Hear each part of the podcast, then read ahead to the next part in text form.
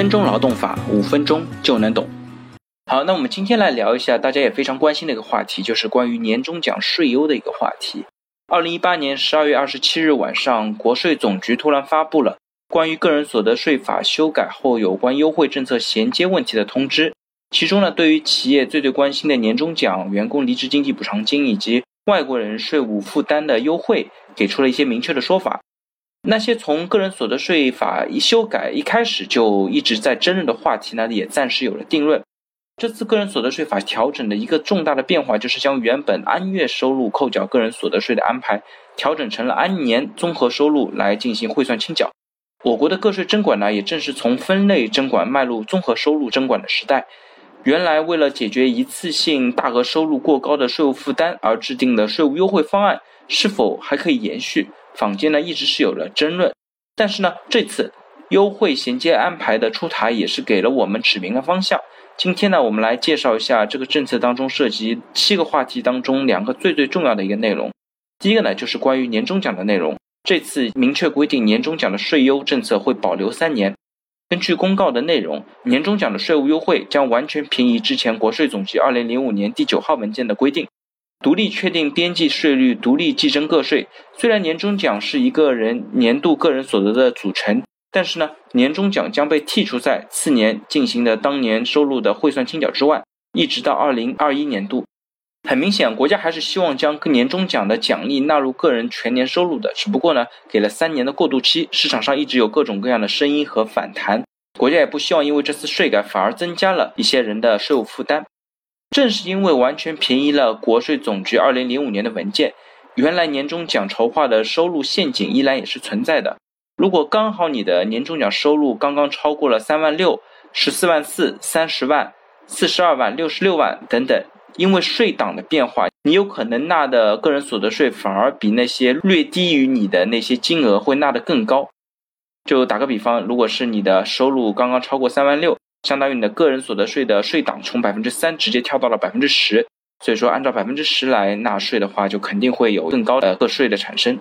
这边最后提醒一下，年终奖的税优呢是从二零一九年开始延续到二零二一年，其实还有最后的三次的机会，之后呢就要纳入当年的综合收入计征了。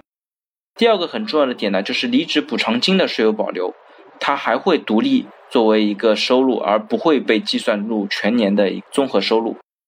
跟年终奖一样，很多人一直关心另外一个项目，那就是经济补偿金是否会遭受到合并进入综合收入、进入年度汇算清缴的命运。相对于年终奖而言，经济补偿金非常非常高的免税额，如果被取消的话，那在遭受失业打击的同时，还要额外支付税款，对很多人来说是非常残忍的一件事情。很高兴的是呢，这次离职补偿金的税优方案基本还是整体保留了，并且呢没有时间的限制，作为一笔独立的收入，不纳入当年的综合收入。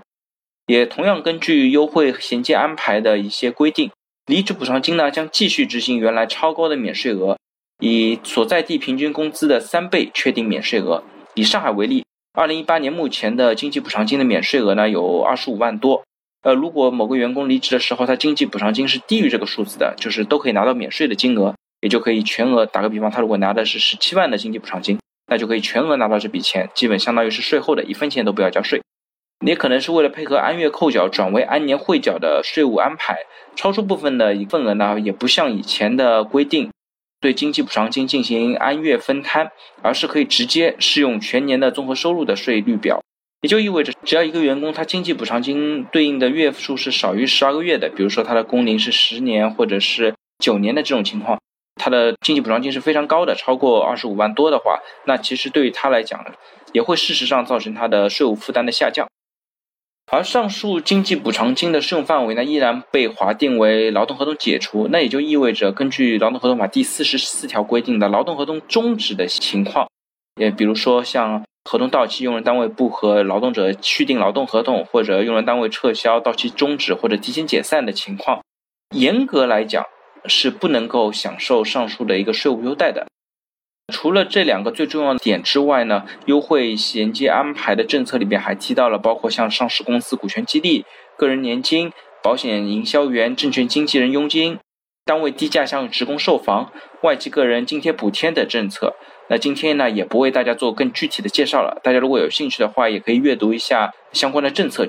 好，那今天呢，也是二零一八年的最后一天，呃，其实也是我们五分钟劳动法节目在今年的最后一期。回首过去一年，从七月底开始录制节目，在过去的二十三周里面完成了五十七期的节目，呃，我也获得了超过十六万的收听量和四千名的订阅量。真的没有想到我的节目可以得到这么多的认可和欢迎，在这边真心的感谢每一位听众，祝愿我们每一位听众新年快乐。在二零一九年五分钟劳动法呢，也会伴随着大家一起学习劳动法，一起成长。那我们在二零一九年再见。